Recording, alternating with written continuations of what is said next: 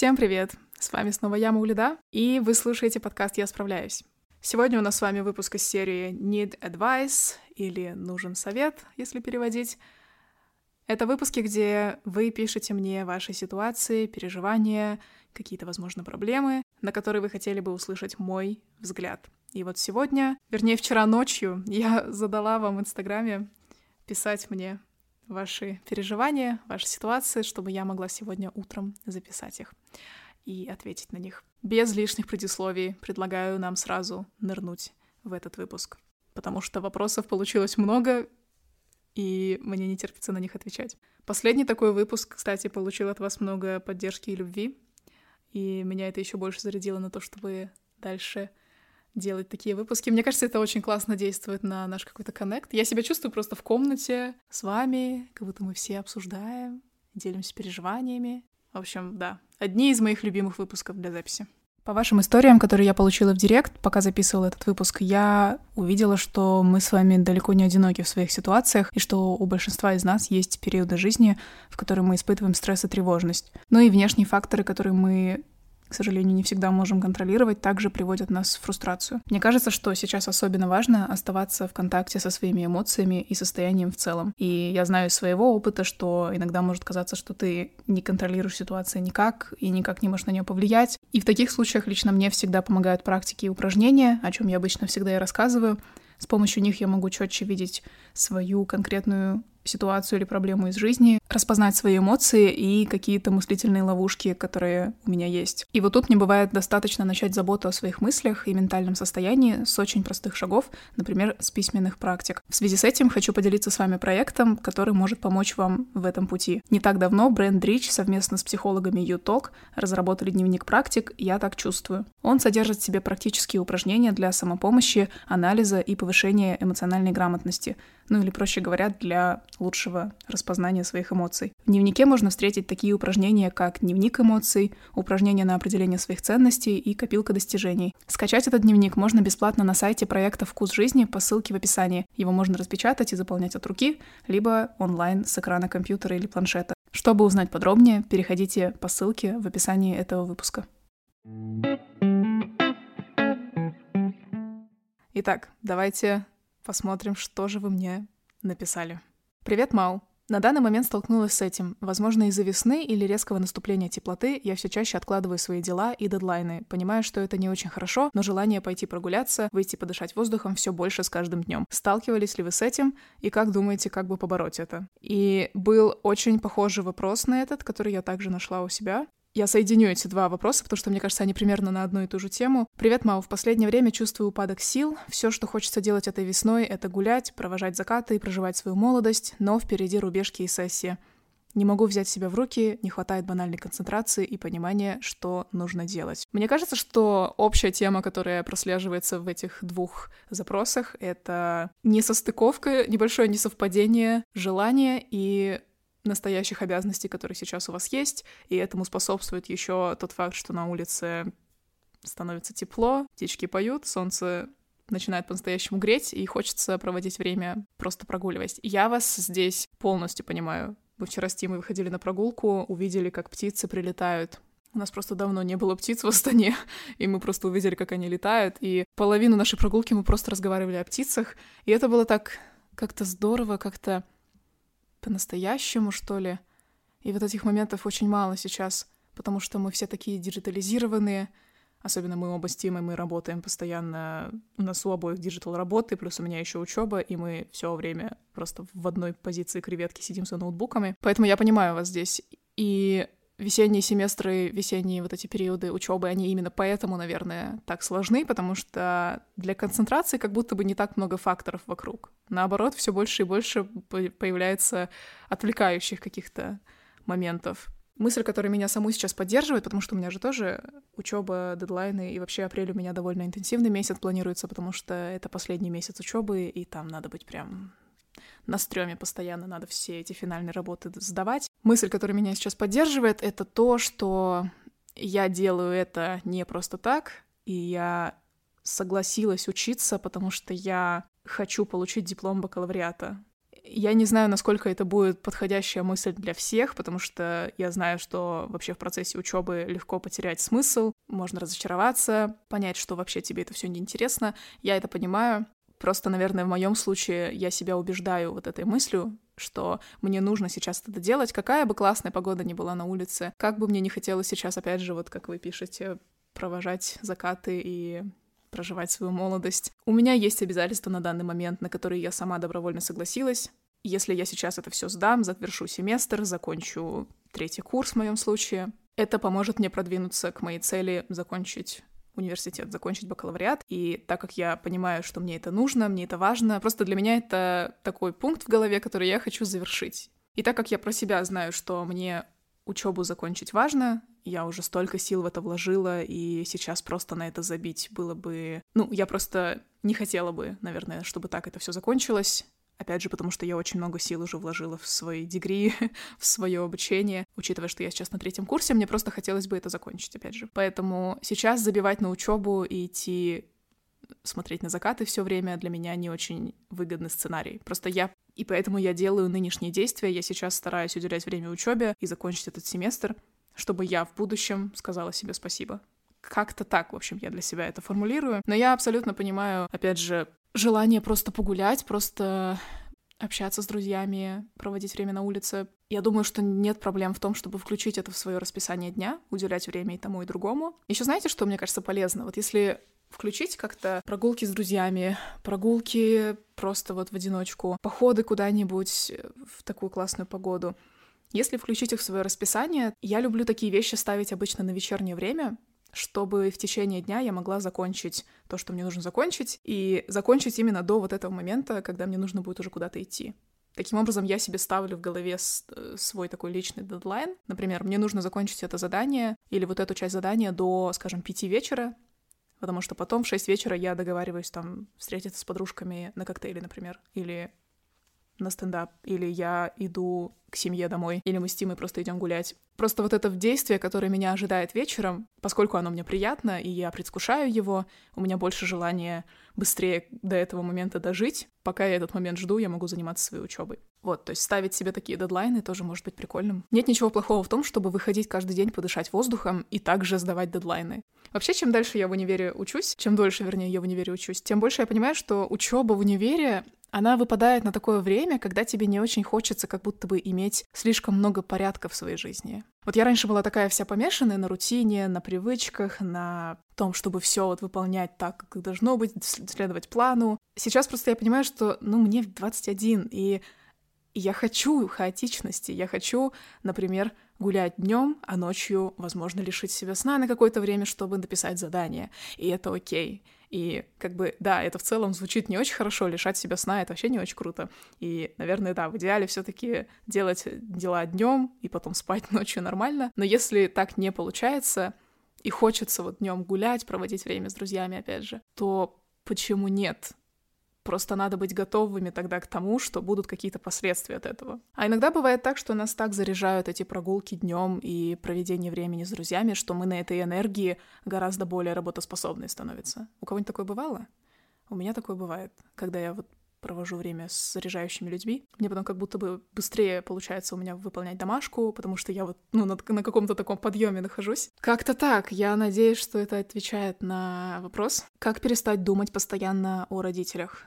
Например, в следующую осень я уезжаю на учебу в другой город, и я постоянно задумываюсь, а зачем мне это? Я должна быть с родителями, может остаться дома, так будет дешевле и так далее. То есть вопрос о, как мне видится, о какой-то заботе о родителях, такой вот большой какой-то тревоге о родителях. Я думаю, что то, с чем каждый человек в итоге сталкивается в своей жизни, и я это говорю вот просто на своем опыте и глядя по сторонам, на своих друзей, знакомых. То, к чему мы приходим со временем, пока мы взрослеем, это то, что родители наши — это самостоятельные фигуры, которые прожили жизнь дольше, чем мы, и они ну, устроенные личности, такие, какие они есть, и это не в наших силах всегда быть им опорой. И вообще, как-то, мне кажется, это немножко... Ну, наверное, в теории это нарушает систему, когда ребенок становится опорой для родителя, а не наоборот, родитель опекун становится опорой для, ну, является опорой для ребенка. Даже суть немножко не в этом, а в том, что ты хочешь перестать постоянно думать о родителях.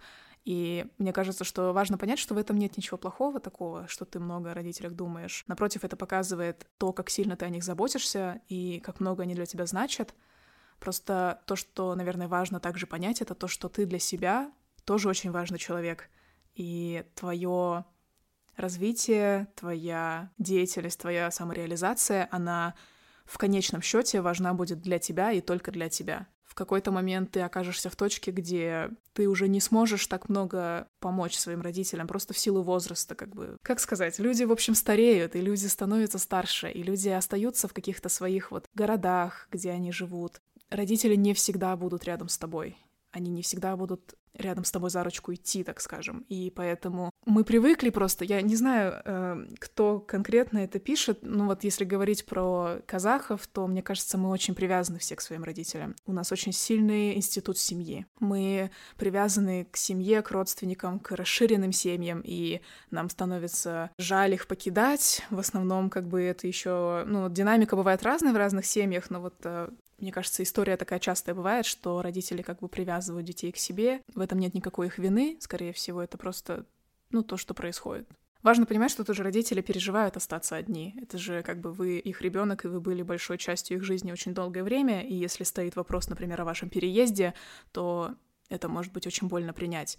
Но для того, чтобы ты сама развивалась дальше, и ты сама становилась на ноги, и сама вот становилась сильной личностью, важно отделиться от родителей все-таки и понять, что ты отдельная личность. Это не означает, что ты должна заканцелить своих родителей и никогда больше им не звонить. Нет, я не про это. Почему-то очень часто вот эту идею о том, что надо отделиться от родителей, воспринимают в штыки, мол, вот вы хотите все про нас забыть. Мне кажется, это не совсем так. Можно быть на дистанции, можно быть отдельной личностью, как я и говорю, да, не думать постоянно о родителях, не иметь вот этих мыслей постоянно в своей голове, и все еще иметь хорошие отношения с родителями. Важная мысль — это то, что родители — отдельные личности. Они уже там, где они оказались. И это не всегда в наших силах быть всегда рядом с ними. Наверное, так. И это вот просто течение жизни. Одно поколение за другим поколением. Я думаю, что в твоем случае, если ты уезжаешь на учебу в другой город, тебя как минимум ничто не останавливает просто попробовать и потом посмотреть, как это будет, и ты сможешь пожить какое-то время одна, посмотреть вообще, каково тебе жить одной, попробовать просто это, и после оттуда уже делать какие-то дальнейшие решения свои принимать. Я, в общем, всегда топлю за независимость, за такую самостоятельность, самодостаточность, поэтому, да, мой ответ в основном стоит на таких ценностях. Need advice. По школе пошло очень много слухов про меня, предположительно в контексте мести за отказ одному парню. Моя репутация почти скатилась до уровня девушки легкого поведения. Вау. Если сначала мне было просто неприятно, и я боролась с этим сама, то сейчас начали приплетать моего друга, и я бы не хотела, чтобы ситуация отражалась на нем. Через два месяца мы уже выпускаемся, поэтому с давлением хоть и сложно справиться, но возможно. А вот отношения с учителями тоже пошатнулись из-за этого, что будет влиять на аттестат. Ух, я прочитала эту историю, и я сама лично в такой ситуации не была, но просто что мне сейчас, вот о чем мне сейчас хочется просто позлиться, это о том, как легко, опять-таки, вот эта репутация девушки легкого поведения строится вокруг девушек и женщин, особенно девушек молодых. Как легко этот миф можно раскатить по всей школе, по всему университету и так далее. Более того, это влияет на твой аттестат. Что? Просто это настолько далеко от той системы, в которой я лично получаю образование, и мне, мне сейчас просто непонятно, как можно менять мнение о человеке, основываясь на слухе, который даже не имеет под собой почву. Вообще вот эта тема с мифами о людях в школе, я была тоже свидетельницей таких разных мифов, но сама не была, как правило, продуктом, вернее, не продуктом, а главным объектом этих мифов, но просто мне всегда было непонятно, какая людям разница. Тема отношений в школе, она, естественно, такая горячая тема, потому что обычно в школе мы все достигаем пубертата, и мы начинаем как-то, ну, у людей начинаются какие-то первые отношения, их такие неловкие попытки жить половой жизнью, какие-то неловкие попытки исследовать себя, в общем, в этой э, теме, и мне кажется, что очень странно, что как бы при этом мозги у многих еще очень такие э, уровня средняя школа, и они начинают как бы додумывать вот эти вот shameful, такие стыдливые, стыдящие других людей истории, и бороться с этими слухами бывает ну, довольно сложно, я думаю, правда. Знаешь, мне очень сложно здесь дать тебе совет, именно как поступать в этой ситуации, потому что я в такой ситуации сама не была, и я даже не знаю, как бы я, например, лично здесь поступала.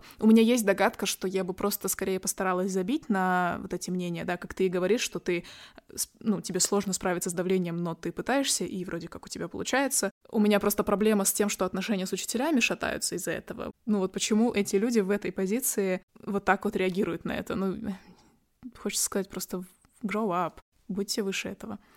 И тогда, наверное, я бы выбрала поговорить с каждым учителем, с которым у тебя лично появилась какая-то проблема, и поговорить лично, дать о себе знать, дать знать свою часть истории и, в общем, как-то выйти на какой-то конструктивный здесь диалог, если это возможно. Опять же, я не знаю, что это за учителя, что это за люди, насколько они готовы вообще к конструктивному диалогу, но я бы, наверное, попыталась хотя бы. Наверное, вот просто что я могу сейчас тебе еще дать, это разделить злость вот эту, разделить чувство несправедливости, потому что, опять же, мне почему-то кажется, что про девушек такие слухи распространяются гораздо быстрее, гораздо сильнее они имеют потом влияние на ее образ, чем такие же слухи про парней. I'm sorry, I'm sorry, но просто мне кажется, что людей больше волнует почему-то половая жизнь девушки, чем половая жизнь парня чаще всего. Я просто хочу сказать, что это несправедливо вообще, потому что и по сути как бы мы говорим про одно и то же, просто здесь мнение у людей стоит чисто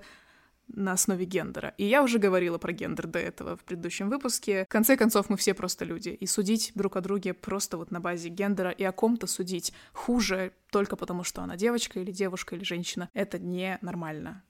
Но. Поэтому я хочу тебя здесь поддержать в этой несправедливости. Need advice. Привет. Хотелось бы услышать твое мнение про ощущение женственности. Мы одного возраста, и сейчас мне интересна эта тема, так как замечаю, что у меня меняются предпочтения в одежде, музыке, книгах и тому подобному. Мне хочется внешне и внутри чувствовать себя притягательной и красивой. Но иногда я замечаю, что я не такая женственная, как мои ровесницы. И из-за этого я чувствую себя странно, как будто я застряла в своем бунтарском периоде в плане одежды, привычек, манерах и так далее. Такое ощущение, что я где-то посередине и снова проживаю какое-то переходное состояние. Спасибо за возможность предложить тему для подкаста. Это интересная тема. Мне кажется, что очень сильно у нас закреплено, как у такого коллективного общества, очень сильно закреплено какое-то однобокое понимание женственности, однобокое видение женственности. И что хочу сказать, мне кажется, что мы уже достаточно давно раз... продвинулись в общественном диалоге, чтобы видеть женственность как что-то разное. Давайте я просто попытаюсь отключить все остальные мысли и просто подумать на вот эту тему. Женственность для меня. Мне рисуется какая-то уверенная и сильная фигура. Вот, знаете, такая бывает вот даже причем сильная, я имею в виду как физически, так и по ощущениям.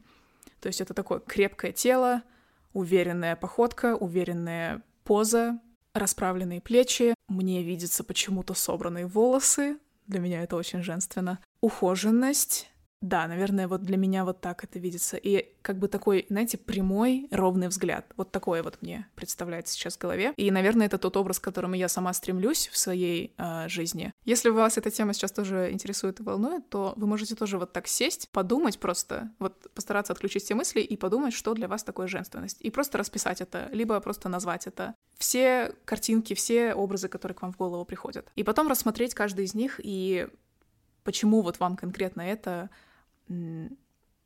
кажется женственным. Традиционный образ женственности, мне кажется, включает в себя обычно такие нежные какие-то манеры, мягкий голосок, легкие платья. Вот знаете, как есть же в фильме Гэтсби, э, Великий Гэтсби, там, когда появляется Дейзи, ее первая сцена, она там запуталась, кажется, в шторах, в тюле, и так хихикает как-то очень э, манка, и она вот лежит на диване, и такая вот она вся тоненькая, розовая, вот мне кажется, вот этот образ, он как раз такой вот классическая женственность. Но важно понимать, что женственность вообще выглядит по-разному. И для тебя она тоже может означать разное. То, что ты называешь такой бунтарской бунтарским периодом в плане одежды и привычек. Если тебе это нравится, ты можешь просто это присвоить, и это будет твоей версия женственности.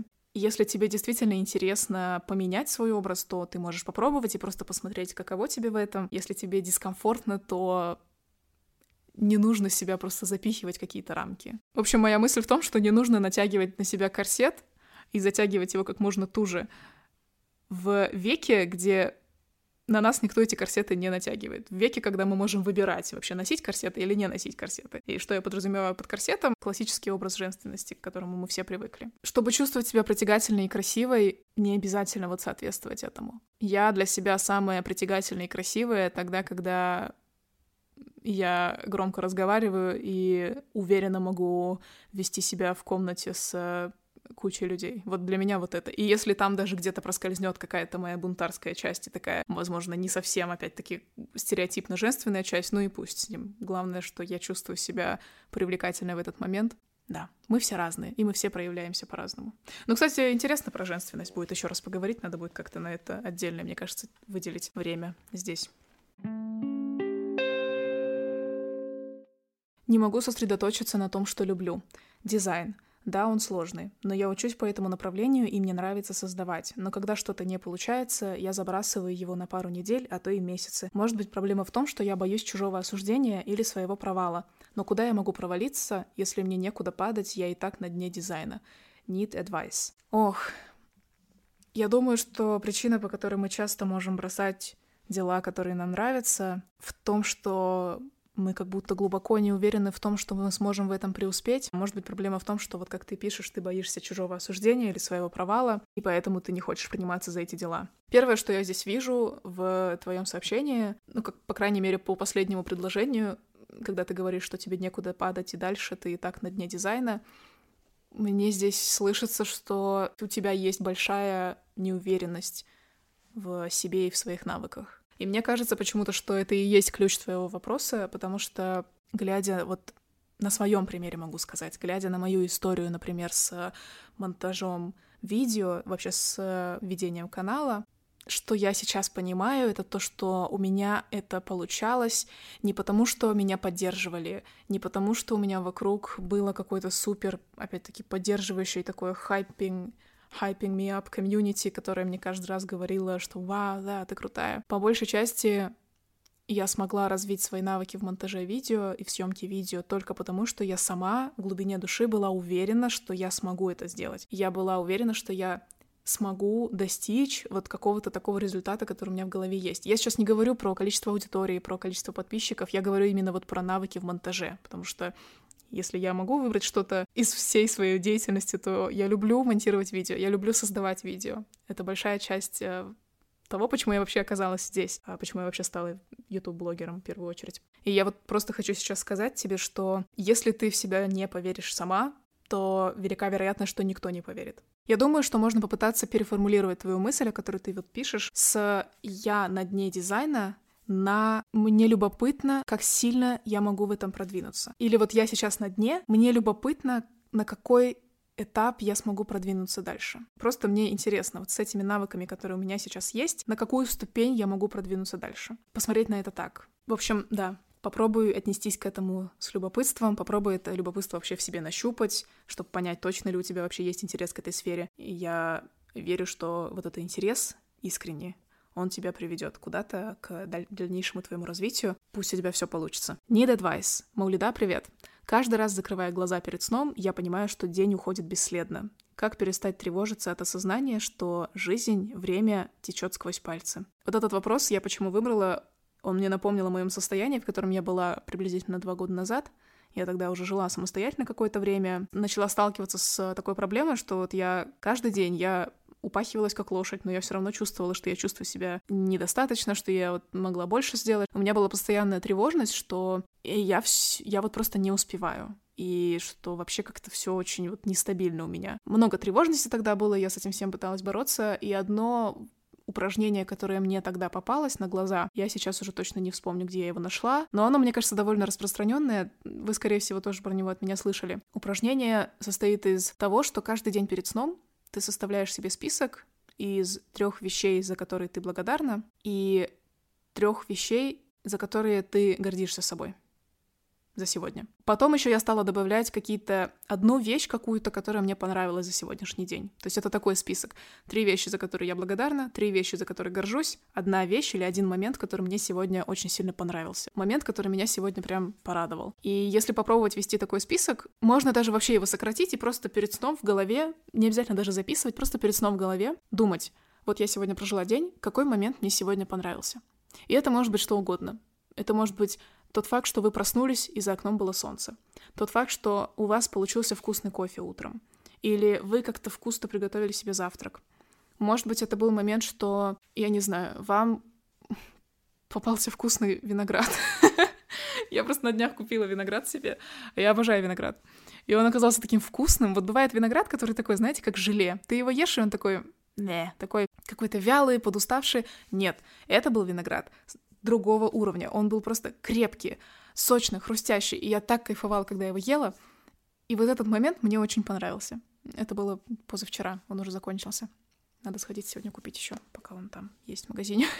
Я обожаю виноград. И вот это чувство, что дни уходят бесследно, они тоже же происходят из мышления и такого восприятия мира, что каждый день нам нужно делать что-то, что мы после себя оставим. Или каждый день нам нужно делать что-то, что как-то вот оставит след на земле, в моей жизни, в жизни других людей.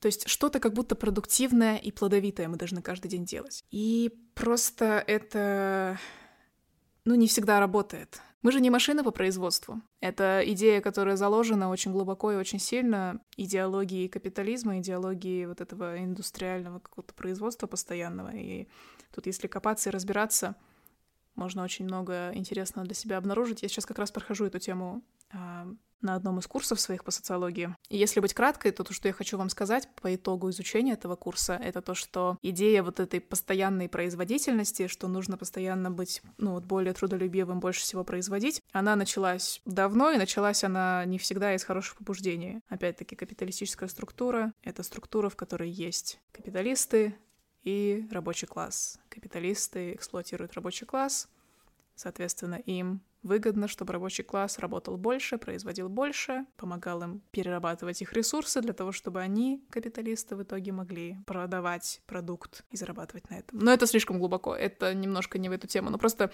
я сейчас все больше понимаю, что вот эти идеи, они тогда еще начались, и они сейчас очень глубоко в нас проникли, просто они проникли уже на уровне саморазвития, что как будто нам для того, чтобы постоянно саморазвиваться, что, во-первых, нам нужно постоянно саморазвиваться, а во-вторых, нам нужно постоянно что-то производить ради этого. Нет, простое удовольствие от жизни — это тоже важно. Просыпаться каждый день и проживать какие-то моменты, которые оставили теплое впечатление на душе, это тоже хорошо.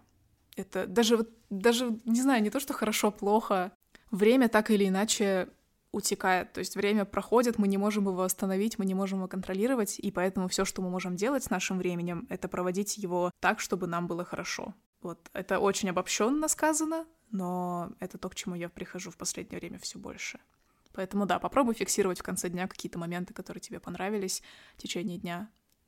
И попробуй ощутить вообще кайф от того, что ты можешь проживать какие-то хорошие моменты в течение дня своего. Need advice. Сейчас мне нравится кто-то, но в случае, если мне откажут, я боюсь, что наше общение закончится. В то же время сейчас я хотела бы приоритизировать учебу в моей жизни, волнуюсь, что не смогу совмещать отношения и учебу. В то же время свои чувства не погасишь, не знаю, как быть. Мне прям отозвался этот пункт, потому что я тоже в школьное время э, сталкивалась с э, ситуацией, где мне нравился человек, но при этом у меня была очень большая загрузка по учебе, и я знала, что мне нужно как бы быть в этом, мне нужно заканчивать учебу, ну потому что вот просто важно было это, мне нужно было приоритизировать учебу. И я тоже помню, что я волновалась, что я не смогу совмещать, но просто эти волнения, они же пока, ну, мало на чем основаны, то есть, как я поняла пока, что не было признания с твоей стороны человеку, который тебе нравится. Я думаю, что можно попробовать это донести до человека. Блин, я не знаю. Такое чувство, что как бы куда-то нужно вот, это, вот эту потребность деть. Как-то нужно потребность в признании удовлетворить здесь. И мне почему-то кажется, что единственный выход здесь — это реально сказать человеку напрямую, как ты себя чувствуешь, потому что носить это в себе, ну, я думаю, что это слишком большой груз, наверное. И в какой-то момент может стать просто невыносимо. Поэтому можешь попробовать это человеку донести. Бояться, что общение после этого закончится, тут уже зависит от э, человека самого. В моем случае у меня был кейс, когда я признавалась человеку, это был человек из моего окружения. Я признавалась человеку, что он мне приятен, и приятен в плане романтическом смысле. Человек не дал обратной связи такой же, и после этого мы как будто бы эту тему закрыли. То есть мы остались друг для друга друзьями, но мы эту тему, вот именно тему романтической привязанности просто закрыли и не обсуждали больше никогда. И это было хорошим решением, потому что я потом со временем поняла, что моя вот эта романтическая привязанность, мое романтическое видение этого человека — оно было на фоне... Ну, оно было надуманным, в общем. Я сама себе как-то придумала, что мне этот человек приятен, и впоследствии поняла, что там... Ну, очень много это было просто вот какой-то фантазии, на самом деле не являющейся реальностью. Поэтому я очень рада, что в моем случае получилось так, что человек как бы меня понял, и он смог сохранить отношения даже после, после вот этого признания. Так что тут реально все зависит, наверное, от человека и от того, как вы вообще потом сможете с этим дальше справляться. В общем, мне здесь хочется дать два ответа. Первый — это попробовать все таки и сказать человеку об этом напрямую, не носить это в себе, потому что это может быть тяжело носить в себе. А второй вариант — мне хочется сказать, что чуть-чуть еще походить и посмотреть, насколько это реальные чувства. С другой стороны, вот в моем случае я пока не призналась сама, не поняла, что на самом деле это была какая-то фантазия. Так что, может быть, одно без другого здесь не ходит. Ох, я надеюсь, что это как-то помогает. Пусть у тебя все будет хорошо. Желаю тебе взаимопонимания.